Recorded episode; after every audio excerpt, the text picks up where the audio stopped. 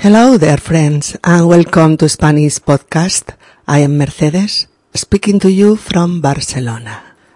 In our 183rd episode, Spanish Christmas, we are going to know how many Christmas celebrations there are in Spain. How are they called and what are they about? We will review the most important dates and the traditional events that everybody enjoy. You are going to know the whole peculiarities of our Christmas festivities, the whole and specific vocabulary, as well as the most listened and repeated Christmas phrases too. Hola queridos amigos y bienvenidos a Español Podcast. Soy Mercedes y os hablo desde Barcelona. En nuestro episodio número 183, Navidad en España, vamos a conocer cuántas fiestas navideñas celebramos en España. ¿Cómo se llaman? ¿Y en qué consisten? Repasaremos las fechas más señaladas y los acontecimientos tradicionales con los que más disfruta todo el mundo vais a conocer toda la idiosincrasia de nuestras fiestas navideñas, así como el vocabulario más característico de las mismas y las frases más dichas y oídas en estas fiestas. Episodio número 183. Navidad en España. Vamos allá. Estamos en casa de la familia López, una familia típica española en la que viven dos abuelos, el abuelo materno o el padre de la madre y la abuela paterna o madre del padre. El matrimonio López Borrell, José López y Ana Borrell, y sus cuatro hijos, Alberto, de 17 años, Mónica, de 15, David, de 11 y Alex, de 3. Toda la familia está planificando las fiestas navideñas, ya que toda la familia se hará cargo de unas u otras cosas para ayudar todos a que las fiestas navideñas sean, un año más, unas fiestas entrañables. A ver, chicos, ¿por dónde empezamos? Pues por donde cada año, por la lotería. El día 22 es sagrado. Es el día de la suerte. Yo compraré lotería para toda la familia, pero tenéis que dejarme ver el sorteo en la tele, de principio a fin. Ojo, abuelo, cada año lo mismo. Hay que aguantar toda la mañana la cantinela esa de la lotería. No mola nada. Calla, niño. Si nos toca el gordo, entonces cambiarás de opinión. De acuerdo, papá, puedes ver el sorteo en la tele, pero bajito, ¿vale? Claro, bajito. Y eso que este año tengo yo la corazonada de que me va a tocar el gordo. Venga, vamos a ver cómo celebramos la Nochebuena.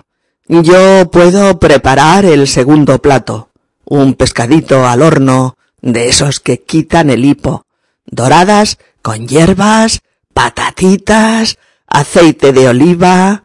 Bueno, ya sabéis que me queda muy rico. ¿Os apetece? Lo iré a comprar el día antes al mercado del barrio. Fenomenal, José. Yo me encargo del primero. Haré un pastel de verduras, el de cuatro colores, que está requete bueno. Lo puedo hacer el día antes y así cuajará bien en la nevera hasta el momento de comerlo. A ver, tú, Alberto, y tu hermana os encargaréis de dejar preparados los postres por la tarde. ¿Mm? Preparáis una bandeja con turrón de almendra, mazapanes y barquillos. ¿Y yo qué hago? Yo quiero hacer cositas. Claro que sí, Alex, cariño. Ahora te vamos a decir lo que tienes que hacer. Mira, hay que poner el árbol de Navidad. Y de eso os vais a encargar vosotros cuatro chicos. Hay que ponerlo ya, esta semana. Hay que sacar las cajas del armario donde están todos los adornos del árbol y, a ver, fijemos fechas. ¿El próximo fin de semana? ¿Sí? Adjudicado por unanimidad. Bueno, a ver, que hemos ido saltando de aquí a allá y aún nos queda la comida del día de Navidad. Venga, listo. Alberto y yo prepararemos el marisco. A ver si os gusta la propuesta. Prepararemos gambas a la plancha, cigalas, nécoras, almejas y mejillones a la marinera. A mí me gusta todo eso, pero no comeré nécoras ni cigalas que se me llevan los dientes. Abuelo, deja el tema, anda. Bien, Mónica, David y yo rellenamos el pavo y lo metemos al horno a las once, para que esté listo hacia las dos. Había pensado en hacer un relleno de, de jamón, salchichas, eh, orejones de melocotón, ciruelas pasas. Bueno, ya sabéis, como el de hace tres años que nos encantó. Yo me encargo de los dulces del postre. Haré un variado de turrón de Gijona, de turrón de Alicante y de turrón de yema. Y pondré una bandeja de mazapanes y barquillos, que ya está todo comprado. ¿Y el pesebre? Claro, cariño. ¿Y el pesebre? Lo vamos a poner tú y yo, Alex y la abuela. Y el abuelo nos ayudará. Mm, yo imprimiré los villancicos para que todos podamos cantarlos. Mamá, ¿dónde están guardadas las panderetas y las zambombas? En las cajas de los adornos de Navidad. Hay una que pone árbol, con todos los adornos del árbol. Otra que pone pesebre, con todas las figuritas del Belén. Y otra que pone Navidad, donde están las panderetas, las zambombas y las luces de colores para la terraza. Eh, oye, en Nochevieja este año no cenaré en casa. Nos vamos por ahí los amigos, tomamos algo fuera y nos vamos a la Plaza Mayor a tomar las uvas. ¡Hala, qué jeta! ¿Y yo qué? Mónica, tú tienes quince años y de momento cenas en casa y tomas las uvas con la familia. Menudo rollo. Tengo pis. Mamá, ¿puedes llevarlo al baño?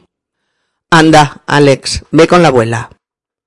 Bueno, ahora que no está el peque, en Nochebuena, cuando Alex ya duerma, ponemos los regalos bajo el árbol. Tiene que estar todo listo para el 25 por la mañana. Para Alex, Papá Noel viene el 24 por la noche, en Nochebuena, y trae regalos para todos. Solo para Alex también vendrán los Reyes Magos. Pero eso queda para la noche del 5 de enero. Hasta entonces, delante de Alex, que a nadie se le escape nada sobre que nosotros ponemos los regalos. Todos callados como tumbas. Eh, el día de los inocentes me iré con mis amigos. Hemos pensado unas cuantas inocentadas para pasar el día. Vale, pero sin pasarse que sean bromas para divertirse. No quiero bromas pesadas ni de mal gusto. ¿Estamos? Pero papá, si serán cosas muy inocentes, haremos monigotes de papel para colgárselos a la gente, o tocaremos algunos timbres y saldremos corriendo. Tonterías así. Bien, el día de Año Nuevo comeremos en casa de los tíos, ¿eh? Con todos los tíos y los primos. ¿Qué prepararán? Tu hermana me ha dicho que van a preparar cordero asado y de primero unos buenos platos de jamón, croquetas y canapés. Ya sabes que son mucho de carne. Nosotros llevaremos tiramisú de postre. Ah, papá, Alex y yo nos vamos el cinco por la tarde a la cabalgata de Reyes. Alberto o tú, Mónica, acordaos de comprar el roscón de Reyes en la pastelería de la esquina, ¿eh? Os dejaré el dinero antes de irnos a la cabalgata. José, tenemos que ayudar a Alex a hacer la carta a los reyes. Bueno, yo creo que... Falta la lotería del niño. Mm, la del niño. Yo volveré a comprar lotería. La del niño. A ver si empezamos el 2015 con buena suerte. Papá, ya sabes que la suerte está en empezar el año con salud y con todos juntos. Ya lo sé, hija, ya lo sé, pero si me toca un buen pico, no le haremos ascos. A nadie le amarga un dulce. Abuelo, abuelo, ¿que te vas a gastar la pensión en lotería? Pues ya veis, queridas amigas y queridos amigos, estamos con una típica familia española preparando las fiestas navideñas. En esta familia hay ocho miembros, los dos abuelos, el padre, la madre y cuatro hijos. Ocho en total. Y los hijos tienen muy diversas edades, por lo que hay que diversificar un poco las actividades. La madre, Ana, prevé tantas cosas por hablar que pregunta, a ver chicos, ¿por dónde empezamos? Chicos, ¿por dónde empezamos? Pregunta típica cuando hay muchos temas y hay que abarcarlos todos y poner un orden. El abuelo lo tiene claro, clarísimo. Se empieza por la lotería. sé que muchos de vosotros conocéis la tradición española de la lotería de Navidad pero es probable que otros muchos no sepáis de lo que hablamos. Os lo explico, mirad. La lotería, L-O-T-E-R-I-A, lotería, bueno, la lotería es un juego público en el que hay una serie de premios en metálico, es decir, diversas cantidades de dinero para una serie de números que se sacan al azar se sacan al azar de un bombo en el que están todos esos números dentro. Eh, la lotería de Navidad, la lotería de Navidad es en España una auténtica institución. sí, es una tradición muy, muy arraigada entre los españoles. Es un sorteo, S-O-R-T-E-O, un sorteo. Es un sorteo en el que hay muchísimos premios. Por ello, y previamente, millones, fijaos, millones de españolas y españoles compran lo que se llaman décimos. Décimos, o lo que es lo mismo, la décima parte de un billete. Un billete serían diez décimos, ¿vale? Entonces, un décimo es esa décima parte y se compra por 20 euros. Vale 20 euros. Bien, con este décimo pues puedes ganar un premio importante si te toca el famoso gordo. el gordo es el premio mayor, el premio que da más dinero, claro.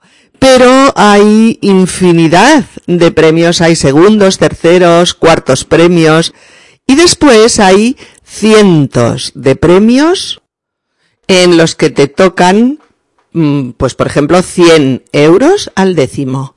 100 euros al décimo. Y el conjunto de todos esos premios de, de 100 euros se llaman la pedrea. Mira qué nombre más bonito, ¿eh?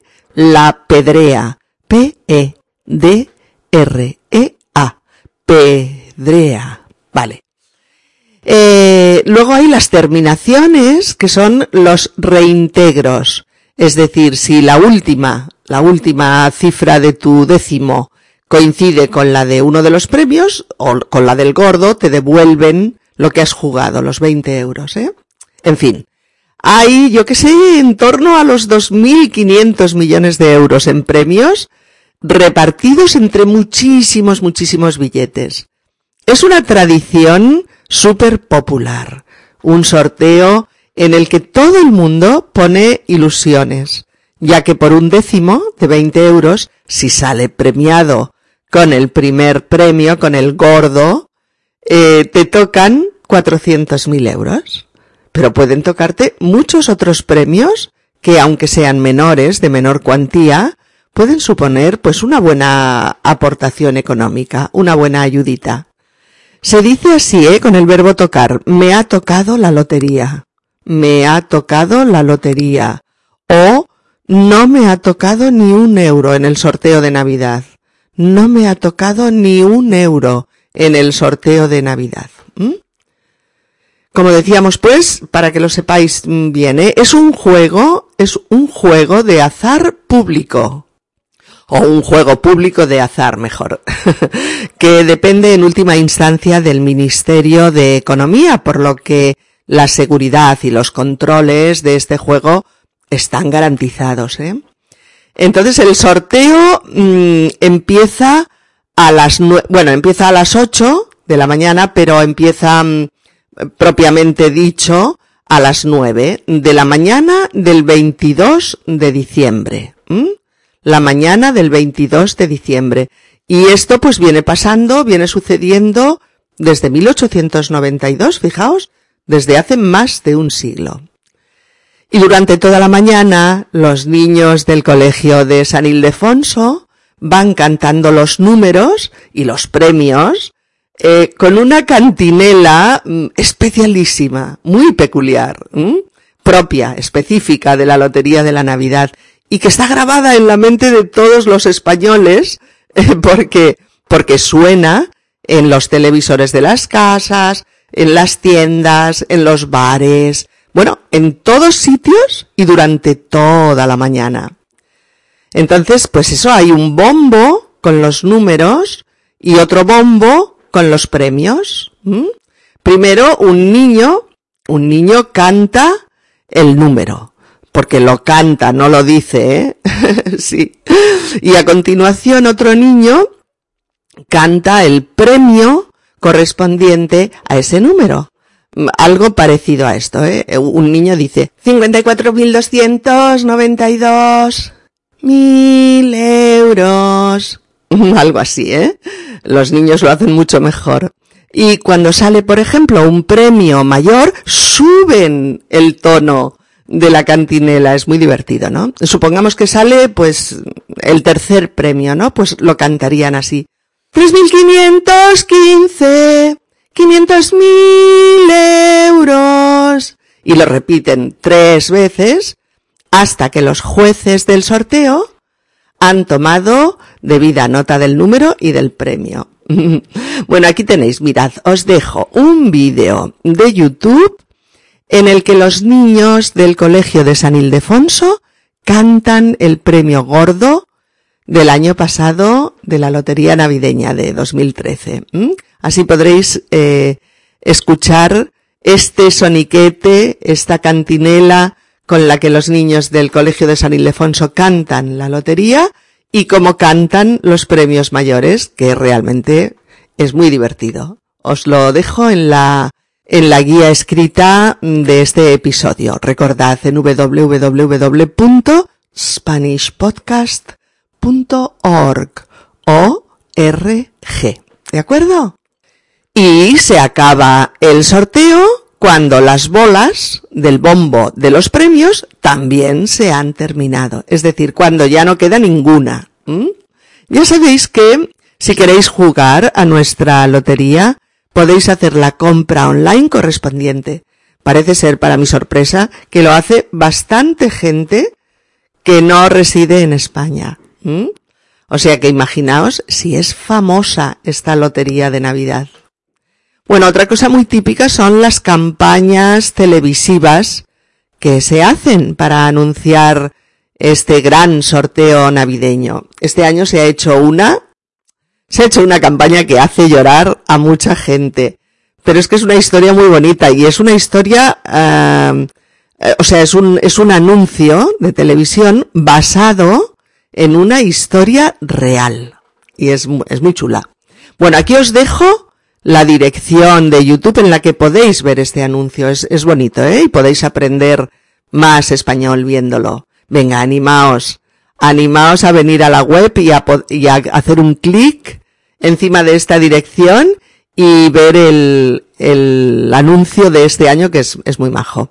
Y además os lo he buscado con subtítulos en español. No tenéis excusa, ¿eh? Míratelo entero. Bueno, pues como decíamos, el abuelo lo tiene muy claro. Las navidades, que también lo decimos en plural, ¿eh? las navidades españolas empiezan por el sorteo de Navidad, como cada año. Para el abuelo ese es el verdadero día de la suerte, el día en que si la suerte te favorece, puede cambiar muchas cosas de tu vida y hacértela más fácil.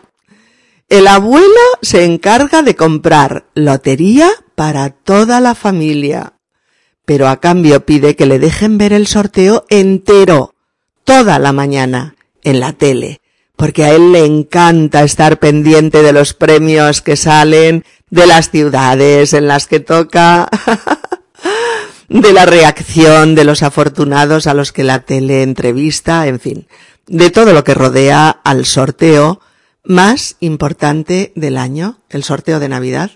Por eso dice, pues por donde cada año, por la lotería, el día 22 es sagrado, es el día de la suerte.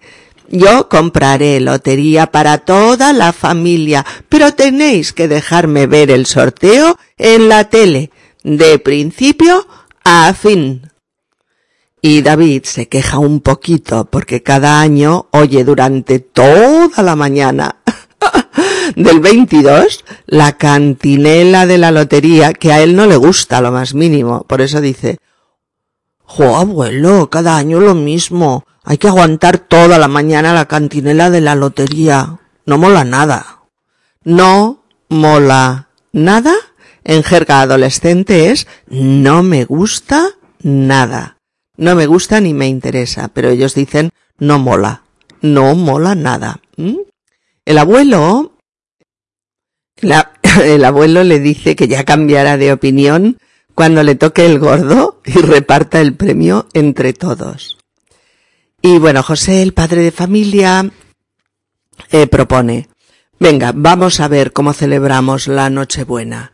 Yo puedo preparar el segundo plato un pescadito al horno de esos que quitan el hipo, doradas con hierbas, patatitas, aceite de oliva. Bueno, ya sabéis que me queda muy rico. ¿Os apetece? Lo iré a comprar el día antes al mercado del barrio. La Nochebuena, una sola palabra, igual que Nochevieja, Nochebuena, una sola palabra. La Nochebuena, la Nochebuena se celebra mucho en España eso sí, siempre en familia.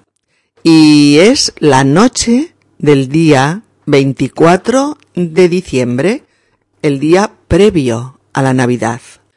Y los menús de Nochebuena pues son muy variados, ¿eh? dependiendo sobre todo de la zona de España en la que nos situemos. Pero bueno, hay un menú muy típico, muy típico que consiste en una verdura del tipo pues la borraja o el cardo de primer plato, ¿eh? que se hace con bechamel y con nueces, está buenísima.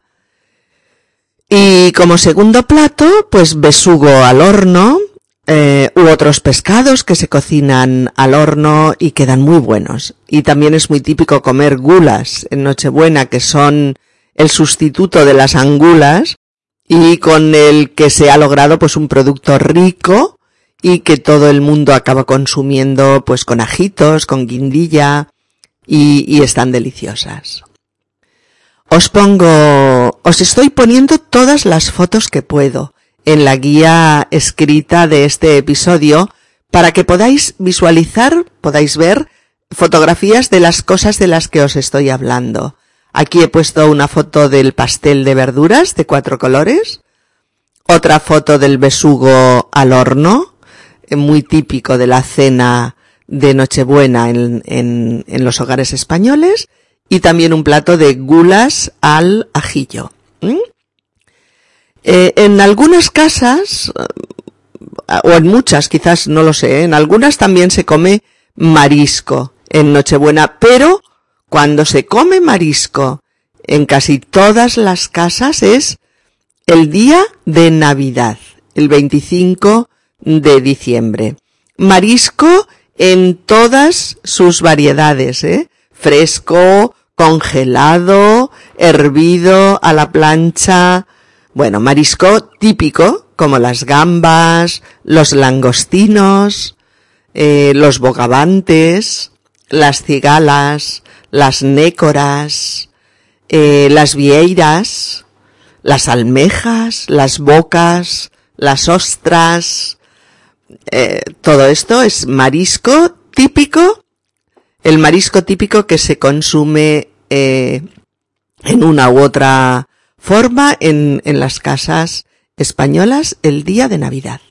A ver, voy a poner foto de las gambas, eh, de, también tengo una aquí de los langostinos, tengo otra de, de cigalas, madre mía, qué hambre me está entrando.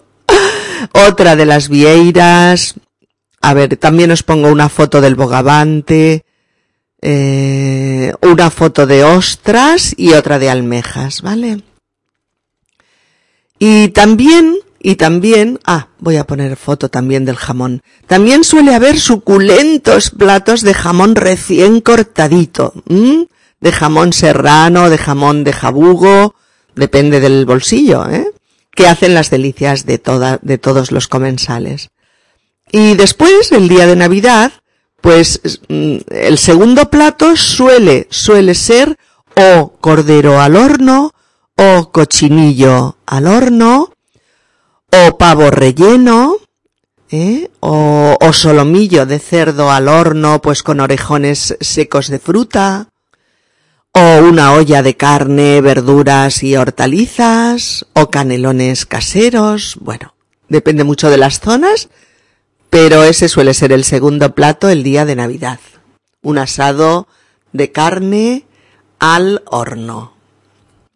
Y en casa de José y Ana pues van a tomar el pastel de verduras de primero, pastel que tiene cuatro colores, el blanco por los nabos, el verde por los guisantes, el anaranjado por las zanahorias y el rojo por los pimientos rojos asados y pelados. Luego se le pone nata, eh, huevos, sal y pimienta y se mete al horno unos 40 minutos. Es, eh, se deja cuajar bien en la nevera y después ya se puede comer con mayonesa o como se prefiera. Eh, bueno, prefieren tomar un primero de verdura pues para poder digerir bien tratándose de la cena. Estamos hablando ahora de Nochebuena, ¿eh? Y después tomarán un pescado al horno de segundo. Y dice José, de esos que quitan el hipo. Algo te quita el hipo. El hipo es... Eso es tener hipo. Pues algo te lo quita. te quita el hipo cuando te sorprende enormemente. O cuando te gusta mucho, mucho. O cuando es una cosa extraordinaria, ¿eh? A veces, cuando hablamos de algo exquisito, muy rico, decimos, si lo pruebas, te quita el hipo. Está de miedo. Buenísimo.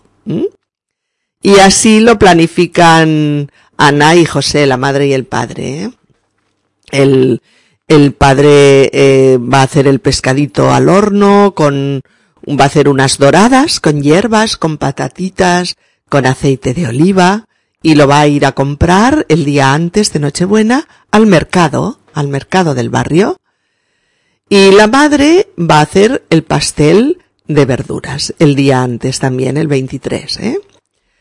Además, la madre les encarga a Mónica y a Alberto, a sus dos hijos mayores, que esa noche de la Nochebuena se encarguen de preparar los postres.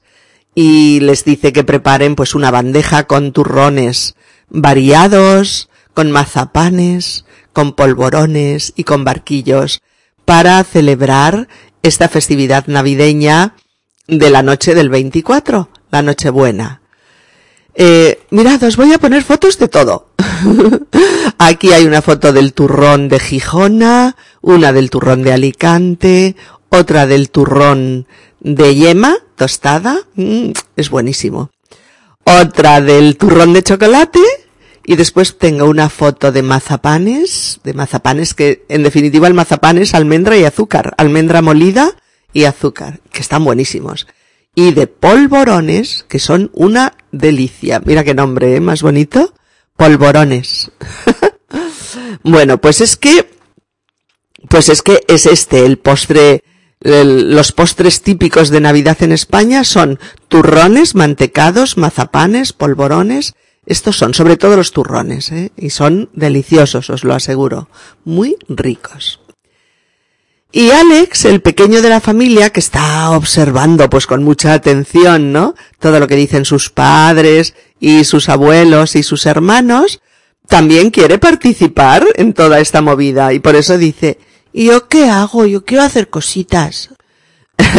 y este comentario hace reír a todos, pero la madre rápidamente le encarga una serie de cosas que va a hacer con sus hermanos que le van a encantar. Claro que sí, Alex, cariño. Ahora te vamos a decir lo que tienes que hacer. Hay que poner el árbol de Navidad. Y de eso os vais a encargar vosotros cuatro chicos. Hay que ponerlo ya, ¿eh? Esta semana. Hay que sacar las cajas del armario donde están todos los adornos del árbol y el árbol también, porque en esta familia hace tiempo que lo usan de plástico. A ver, fijemos fechas. ¿El próximo fin de semana? Sí. Adjudicado por unanimidad.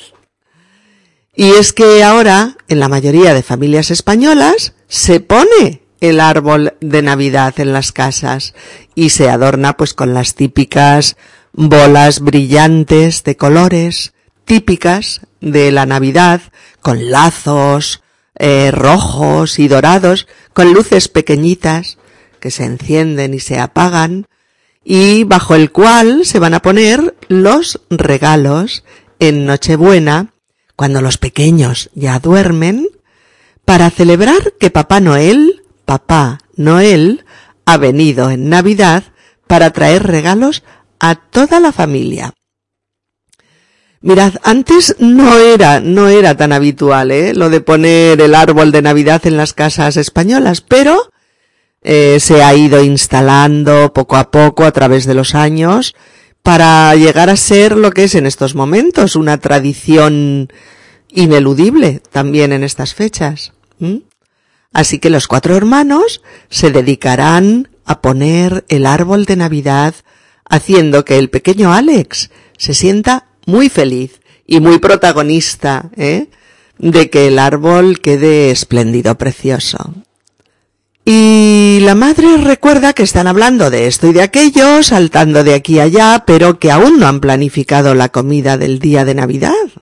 Así es que bueno, el padre se compincha rápidamente con su hijo mayor, con Alberto, para preparar el marisco. M-A-R-I-S-C-O. Marisco. Bueno, el marisco y el abuelo dice que todo eso le encanta, pero que no va a comer marisco duro, tipo nécoras o cigalas, porque se le llevan los dientes. Claro, el hombre se refiere a su dentadura postiza, claro. Y por eso el, el, nieto David le dice, abuelo, deja el tema, anda, porque no es un tema mm, precisamente atractivo, ¿no? Como para seguir dándole vueltas.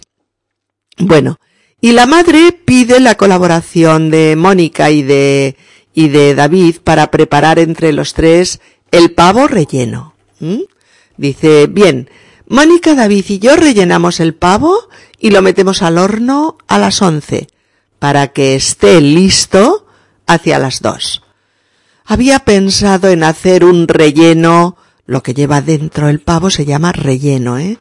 Un relleno de jamón, salchichas, orejones de melocotón, ciruelas pasas. Bueno, ya sabéis, como el de hace tres años que nos encantó.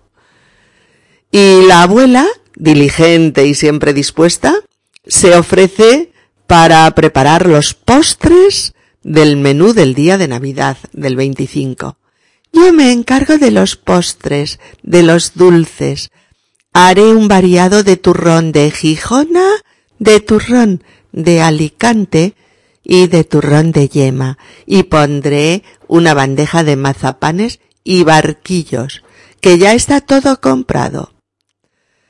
Pues sí, mm, amigos míos, quedaos con esta idea, ¿eh? En las mesas españolas no pueden faltar esos dulces que acaba de nombrar la abuela. El turrón, los polvorones, los mazapanes y los barquillos. Más despacio. el turrón, turrón, los polvorones, polvorones, los mazapanes, mazapanes y los barquillos, barquillos. Toda esa serie de dulces navideños típicos, riquísimos, llenos de almendra, de miel y de azúcar que hacen las delicias de chicos y mayores. Bueno, ya sabéis, ¿eh? en, la guía escrita he incluido un montón de fotos de, de muchas de las cosas que estamos nombrando en este episodio para que os sea más fácil identificarlas. Aunque también recordad que podéis repasar el blog y el espacio de vocabulario de, la web de Spanish Podcast, en donde podréis encontrar mucho, mucho trabajo ya hecho con imágenes, con texto y con audio que hemos ido realizando sobre estos temas a lo largo de los años, ¿eh? Bueno, el peque dice al final, ¿y el PSB? ¿Y el PSB? dice, esto porque tiene tres añitos la criatura y la sílaba bre de la palabra pesebre aún le resulta complicada de pronunciar, ¿sabes? Y por eso para preguntar por el pesebre, él, él pregunta por el pesebre. Y la abuela encantada se ofrece a ponerlo con el abuelo y con el pequeño Alex, que disfruta muchísimo, muchísimo con esta tradición. Es una tradición, la escena, la escena del pesebre es una tradición eh, fantástica, fantástica en Navidad. Es lo más típico y lo más genuino de los hogares españoles en la Navidad. Es verdad que ahora se pone mucho menos, mucho menos que antes, pero aún se conserva la tradición en muchas casas. Se suele poner pues una mesa con un mantel grande, eh, bueno, o regular, sobre el que se va a reproducir la escena del nacimiento del niño Jesús, en el pesebre de Belén, según cuenta la tradición cristiana. Y el pesebre recibe todos estos nombres, fijaos, el pesebre, el Belén, el portalico de Belén, el nacimiento y la natividad. Repasamos el pesebre, pesebre, el Belén, Belén, el portalico, o portal, da igual, ¿eh? El portal de Belén, el nacimiento, el nacimiento y la natividad. Natividad. Aunque los más conocidos y usados son el Belén y el pesebre, estos dos, ¿eh? ¿Cómo se hace? Pues con pequeñas figuritas eh, se hace con pequeñas figuritas de barro, de plástico, de madera, de lo que tengáis, entre las que está la escena del nacimiento en un pesebre, eh, con el niño en un jergón de paja, entre San José y la Virgen María, a un lado una mula y al otro el buey. Arriba el ángel de la Anunciación sobre el niño.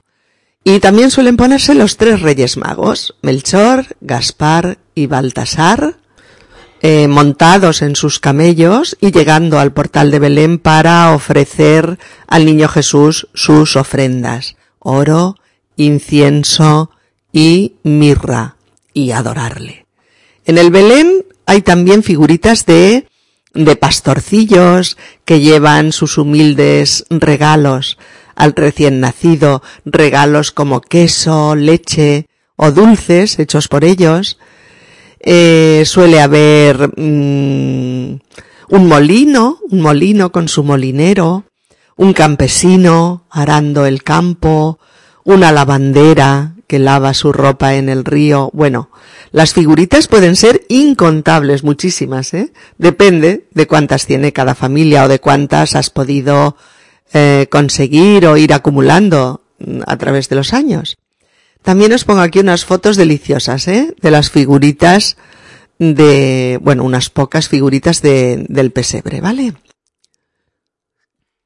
Esto me trae un recuerdo precioso porque cuando yo era pequeña poníamos un pesebre en mi casa y hacíamos pues las montañas nevadas las hacíamos con carbón usado, imaginaos, con carbón. Y sobre el carbón echábamos polvos de talco para hacer la nieve. Después el río lo hacíamos con papel de plata recortado en forma de río y por supuesto salíamos al campo a buscar musgo fresco, verde, precioso, ¿eh? para tapizar toda la mesa como si fuera un escenario natural. Qué recuerdo tan maravilloso. a ver que me estoy quedando sin voz, que es muy largo este episodio. Bueno, David se ofrece a juntar eh, unos cuantos villancicos cuya letra imprimirá para tenerlos a mano eh, durante las Navidades y que todos puedan cantar villancicos sin excusas, ya que todos van a tener las letras.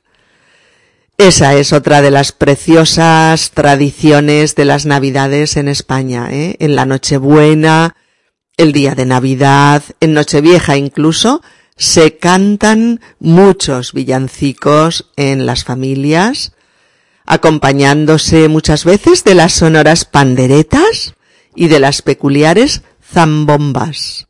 Mírate la guía, que he puesto fotos de ambas haciendo las delicias de mayores y pequeños, sí. En el siguiente, mirad, en el siguiente episodio os lo voy a decir ya, vamos a poner las letras y las músicas de otros muchos villancicos para que podáis aprenderlos, escucharlos y disfrutarlos. Ya pusimos tres ¿eh? en el episodio 74, que se llamaba Fum Fum Fum, pusimos tres villancicos, pero ahora vamos a poner, uy, un montón más y todos preciosos, famosos, muy conocidos y muy alegres, ¿eh? Eh, bueno, después Alberto, el hijo mayor, avisa mm, de que él pasará la Nochevieja fuera con sus amigos y que tomará las uvas en la plaza mayor. La Nochevieja es la última noche del año, la noche del 31 de diciembre. Noche vieja, también una sola palabra, la noche vieja, la noche vieja es la noche del 31 de eh, diciembre. Y esto que acaba de decir Alberto, eso es lo que pasa en todas las ciudades españolas. Y es que una serie de gente se reúne en la Plaza Mayor Mm, de la ciudad o en una plaza emblemática donde hay un reloj y donde se oyen las campanadas. Y allí se despide al viejo año que termina y se da la bienvenida al nuevo año que empieza con el ritual de las uvas. Y eso es lo que pasa también en la práctica totalidad de las familias españolas que despiden el año que se va y saludan al año que viene con el ritual de las doce uvas de la suerte. ¿Y en qué consiste este ritual de las doce uvas? Pues consiste en que tomamos o nos comemos doce uvas según van sonando las doce últimas campanadas en los relojes de las plazas de todas las ciudades y en todas las teles del país, sí, sí, en todas las teles de los hogares de las familias españolas. Una campanada, una uva, una campanada, una uva, otra campanada, otra uva y así sucesivamente hasta doce campanadas y doce uvas, una por cada mes del año que viene doce campanadas que son las últimas de ese día, del 31 de diciembre de ese año que acaba, la noche vieja. Este ritual no hay que hacerlo a la ligera, ¿eh, amigos? Hay que tomar cada uva con la campanada que le corresponde y no atragantarse. ¿Qué es atragantarse? Mirad, atragan, atragantarse es notar que no puedes tragar. No puedes tragar porque se te ha quedado algo en la garganta que te impide, que te impide tragar, pasarlo para adentro, ¿eh? Claro, si tú te comes las uvas muy deprisa, o muy despacio, o estás riendo o hablando o lo que sea, ¿eh? Pues es posible que unas cuantas uvas no quieran pasar para adentro y te atragantes. pues la tradición dice que hay que evitar atragantarse. Sí, mira, hay que evitarlo. Y hay que intentar comer cada uva con su campanada. Es así como se convierten en las doce uvas de la suerte. De hecho, se dice que por cada uva bien comida tienes asegurado un mes de buena suerte. y que por cada uva a destiempo, fuera de su campanada, o que se te ha atragantado, una racha de mala suerte se te va a venir encima. Mirad, yo, por si acaso, las pelo, sí, sí, pelo las uvas. Les quito la piel y les quito las pepitas. Y además las escojo pequeñitas y suaves. Y cada año procuro no hablar mientras escucho las doce campanadas, para poderme comer bien las doce uvas. y así consigo comerme bien la mayoría, o casi todas, ¿eh? Y no darle tregua a la mala suerte. Bueno, cuando Alex dice que tiene pis y va al baño con la abuela, los padres y los hermanos mayores aprovechan para hablar de los regalos que pondrán bajo el árbol de Navidad el día 24 y que Alex y el resto de la familia abrirán el 25 por la mañana. Y también hablan de la noche de Reyes. ¿eh? La noche de Reyes, que es la noche del 5 al 6 de enero conocida así, ¿eh? como la Noche de Reyes, la Noche de Reyes. En muchas familias españolas funcionan esas dos fechas para hacer regalos, ¿eh? en Nochebuena y Navidad. Regalos para todos, para los más pequeños, por eh, los que ha traído Papá Noel en su trineo y ha repartido entre todos los árboles que estaban puestos en las casas. Y la noche de Reyes para los más pequeños, que creen que también los Reyes Magos les traen algún regalo más. Y se lo deja en el balcón, donde previamente el peque ha puesto sus zapatitos y ha dejado agua para los camellos de los reyes. Sí, es muy bonita la tradición. Así es que el día 5 de enero por la tarde, los reyes magos y sus pajes desfilan eh, ante los atónitos ojos de los niños, pero desfilan en todas las ciudades y pueblos de España. Eso es lo que se llama la cabalgata de reyes. La cabalgata de reyes. ¿Mm? Los reyes, con sus carrozas llenas de regalos para los niños, hacen un brillante y luminoso recorrido por las principales vías de las ciudades y anuncian a los niños que esa noche les llevarán regalos a casa. Durante los días previos los niños ya han entregado su carta con sus peticiones de regalos a los pajes o a los reyes que han estado pues en diversos sitios de la ciudad. A la tradición dice que a los niños que se han portado bien y han sido buenos, los reyes les traerán regalos, pero a los que se han portado mal, pocos regalos y carbón. Mmm, el regalo castigo para los más traviesos. En fin, cosas de las leyendas. Bueno, cuando, cuando Alex va con la abuela al baño es cuando el padre aprovecha para decir que a nadie se le escape nada sobre quién pone los regalos, porque el pequeño eh, todavía cree eh, lógicamente con tres añitos, que los regalos los trae Papá Noel y eh, los Reyes Magos.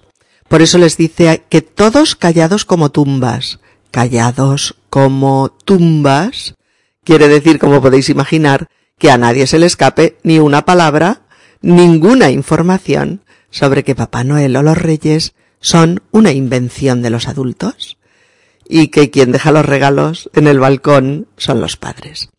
Momento, momento habrá de decirle al niño la verdad y provocarle el mayor de los desencantos. Bueno, David alude a otra tradición de las fiestas navideñas, que es la del Día de los Santos Inocentes y que se celebra aquí en España el 28 de diciembre. El 28 de diciembre. Y que suele servir más de diversión que de otra cosa. Es el día que la gente gasta inocentadas. Inocentadas. ¿Y qué es una inocentada? Mirad, I-N-O-C-E-N-T-A-D-A. Inocen, inocenta, inocentada, ¿vale? Pues una inocentada es una broma, un chasco, un chasco que le das a alguien justo en ese día, el 28 de diciembre, llamado el Día de los Inocentes aquí. Bueno, la inocentada más típica es la de colgarle a alguien en la espalda un muñeco de papel, pero sin que se dé cuenta, claro, hasta que alguien le avisa de que lo lleva colgado y todos se ríen mucho, ¿no?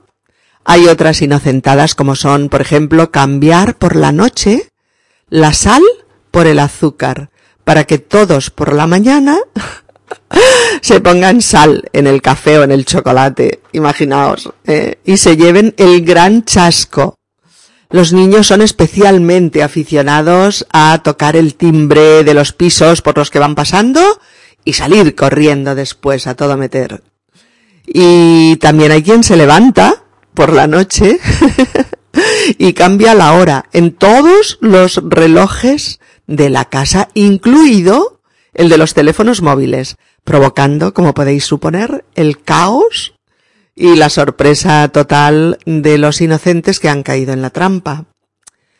Y también hay artículos de broma que pueden comprarse para la ocasión, como por ejemplo los polvos pica pica. Ya lo dice su nombre que pican, ¿eh?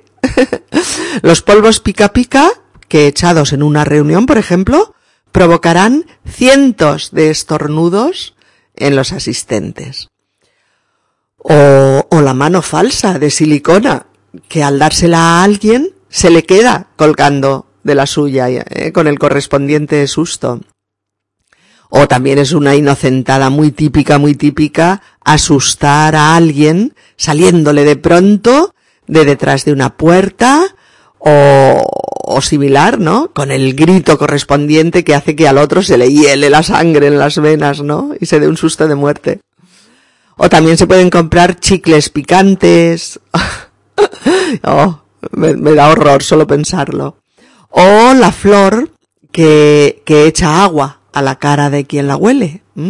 O las bombas fétidas que se tiran en un lugar cerrado y, y propagan un, un, un, insoportable olor a huevos podridos. Es, es un olor terrible.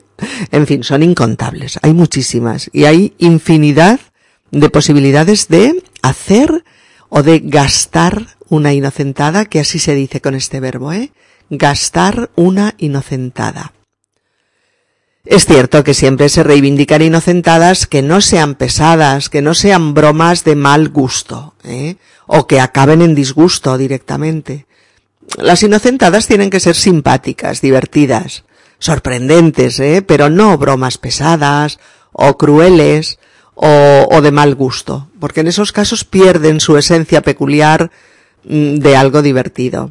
Ah, y se me olvidaba, también suelen darse eh, también suelen darse inocentadas en los medios de comunicación, es decir, las radios, los periódicos y las televisiones suelen dar noticias sorprendentes o surrealistas o increíbles para gastar su propia inocentada. Al día siguiente lo dicen ¿eh? y dicen además cuál ha sido la inocentada. Por ejemplo, el año pasado Steven Spielberg anunciaba que rodaría un remake de Tiburón. Al día siguiente declaró que era una inocentada. O en 1986, un periódico parisino anunciaba que la Torre Eiffel sería derribada para poner en su lugar un parque de atracciones Euro Disney. Imaginaos las reacciones de nuestros amigos franceses ante tal información. Al cabo de unas horas, todo el mundo sabía que era una inocentada. Seguro que Internet además está lleno de inocentadas famosas de los medios de comunicación. Y bueno, ya hablan, la familia López Borrell habla ya del día 1 de enero, el día de Año Nuevo, en el que van a comer dos familias juntas, que es súper típico en España, y también podrán degustar una típica comida de este periodo navideño, que son platos de jamón, croquetas, canapés, después cordero asado al horno, y la familia de Ana y José llevarán tiramisú de postre, ¿vale?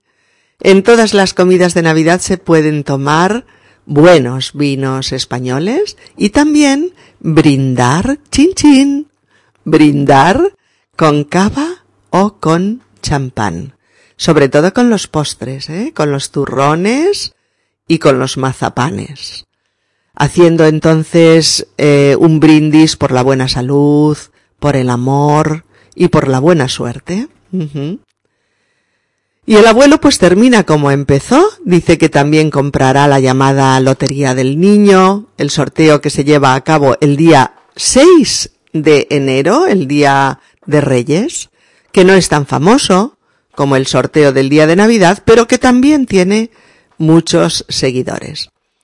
Y Ana le, le reprocha un poco a su padre que empiece el año apelando al dinero. Ella cree que lo importante es empezarlo con salud, con cariño y todos juntos. Pero el abuelo muy gracioso dice que sí, que ya lo sabe, pero que si le toca un buen pico, un buen pico o un buen pellizco, que se llama de las dos maneras, eh, que es una cantidad de dinero que no está mal, eh, pues que nadie le hará ascos, que nadie lo rechazará y dice esta frase tan precisa y tan sabia que es, a nadie le amarga un dulce. sí, nadie prueba un suave y delicioso dulce y dice que está amargo, ¿verdad que no? A nadie le amarga un dulce. Y Mónica acaba diciéndole al abuelo que como siga así, se va a gastar toda su pensión, todo su sueldo de jubilado, en lotería. Pero seguro, seguro que el abuelo volverá a jugar es que no lo puede evitar. Le encantan las loterías de Navidad. Escuchemos de nuevo el diálogo. A ver, chicos, ¿por dónde empezamos? Pues por donde cada año, por la lotería. El día 22 es sagrado, es el día de la suerte. Yo compraré lotería para toda la familia. Pero tenéis que dejarme ver el sorteo en la tele de principio a fin. ¡Jo, abuelo! Cada año lo mismo.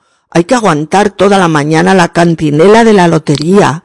No mola nada. Calla, niño. Si nos toca el gordo, entonces cambiarás de opinión. De acuerdo, papá. Puedes ver el sorteo en la tele, pero bajito, ¿vale? Claro, bajito. Y este año tengo yo la corazonada de que me va a tocar el gordo. Venga, vamos a ver cómo celebramos la Nochebuena. Yo puedo preparar el segundo plato, un pescadito al horno de esos que te quitan el hipo, doradas con hierbas, patatitas, aceite de oliva. Bueno, ya sabéis que me queda muy rico. ¿Os apetece? Lo iré a comprar el día antes al mercado del barrio. Fenomenal, cariño. Yo me encargo del primero, ¿eh? Haré un pastel de verduras, el de cuatro colores, que está requete bueno. Lo puedo hacer el día antes y así cuajará bien en la nevera hasta el momento de comerlo. A ver, tú, Alberto, y tu hermana os encargaréis de dejar preparados los postres por la tarde. Preparáis una bandeja con turrón de almendra, mazapanes y barquillos, ¿eh? ¿Y yo qué hago? Yo quiero hacer cositas. Claro que sí, Alex, cariño. Ahora te vamos a decir lo que tienes que hacer. Hay que poner el árbol de Navidad. Y de eso os vais a encargar vosotros cuatro chicos. Hay que ponerlo ya, esta semana, ¿eh? Hay que sacar las cajas del armario, donde están todos los adornos del árbol. A ver, fijemos fechas. ¿El próximo fin de semana? ¿Sí? Adjudicado por unanimidad. Bueno, a ver, que hemos ido saltando de aquí a allá y aún nos queda la comida del día de Navidad. Mm, venga, listo. Alberto y yo prepararemos el marisco. A ver si os gusta la propuesta. Prepararemos gambas a la plancha, cigalas, nécoras, almejas y mejillones a la marinera. A mí me gusta todo eso, pero no comeré nécoras ni cigalas que se me llevan los dientes. Abuelo, deja el tema, anda. Mm, bien, Mónica, David y yo rellenamos el pavo y lo metemos al horno a las once, para que esté listo hacia las dos. Había pensado en hacer un relleno de jamón, salchichas, orejones de melocotón, ciruelas pasas. Bueno, ya sabéis, ¿eh? Como el de hace tres años, que nos encantó. Yo me encargo de los dulces del postre. Haré un variado de turrón de Gijona, de turrón de Alicante y de turrón de yema. Y pondré una bandeja de mazapanes y barquillos, que ya está todo comprado. ¿Y el pesebre? Claro. ¿Y el pesebre? Lo vamos a poner tú y yo, Alex y la abuela. Y el abuelo nos ayudará. Vale, yo imprimiré los villancicos para que todos podamos cantarlos. Mamá, ¿dónde están guardadas las panderetas y las zambombas? En las cajas de los adornos de Navidad hay una que pone árbol con todos los adornos del árbol, otra que pone pesebre con todas las figuritas del Belén y otra que pone Navidad donde están las panderetas, las zambombas y las luces de colores para la terraza. Oye, en Nochevieja este año no ceno en casa, ¿eh, papá, mamá? Nos vamos por ahí los amigos, tomamos algo fuera y nos vamos a la Plaza Mayor a tomar las uvas. ¡Hala! ¡Qué jeta! ¿Y yo qué? Mónica, tú tienes quince años y de momento cenas en casa y tomas las uvas con la familia. Menudo rollo. Tengo pis. Mm, mamá, ¿puedes llevarlo al baño? Anda, Alex, ve con la abuela. Bueno, ahora que no está el peque en Nochebuena, cuando Alex ya duerma ponemos los regalos bajo el árbol. Tiene que estar todo listo para el 25 por la mañana. Para Alex, Papá Noel viene el 24 por la noche, en Nochebuena. Y traerá regalos para todos. Y solo para Alex también vendrán los reyes, los reyes magos. Pero eso queda para la noche del 5 de enero. Hasta entonces, delante de Alex, que a nadie se le escape nada sobre que nosotros ponemos los regalos. Todos callados como tumbas. El día de los inocentes me iré con mis amigos. Hemos pensado unas cuantas inocentadas para pasar el día. Vale, pero sin pasarse, ¿eh? Que sean bromas para divertirse. No quiero bromas pesadas ni de mal gusto, ¿estamos? Pero papá, si serán cosas muy inocentes. Haremos monigotes de papel para colgárselos a la gente, tocaremos algunos timbres y saldremos corriendo. ¿Tonterías así? Mm, bueno, el día de Año Nuevo comeremos en casa de los tíos, ¿eh? Con todos los tíos y primos. ¿Qué prepararán? Tu hermana me ha dicho que van a preparar cordero asado. Y de primero unos buenos platos de jamón del bueno, croquetas y canapés. Ya sabes que son mucho de carne. Nosotros llevaremos el tiramisú de postre, ¿eh? Ah, papá, Alex y yo nos vamos el 5 por la tarde a la cabalgata de Reyes. Alberto, o tú, Mónica, acordaos de comprar el roscón de Reyes, ¿eh? En la pastelería esta de la esquina. Os dejaré el dinero antes de irnos a la cabalgata. José, tenemos que ayudar a Alex a hacer la carta de los Reyes. Bueno, yo creo que... Falta la lotería del niño. Falta la lotería del niño. Yo volveré a comprar lotería, la del niño a ver si empezamos el 2015 con buena suerte. Papá, ya sabes que la suerte está en empezar el año con salud y con todos juntos. Ya lo sé, hija, ya lo sé, pero si me toca un buen pico, no le haremos ascos. A nadie le amarga un dulce. Abuelo, abuelo, que te vas a gastar la pensión en lotería. Bueno, amigos, hasta pronto. En el próximo episodio lleno de villancicos preciosos, por si queréis cantar la Navidad, también en español. Feliz Navidad para todos. Saluditos y buenos deseos. Hasta pronto. Adiós.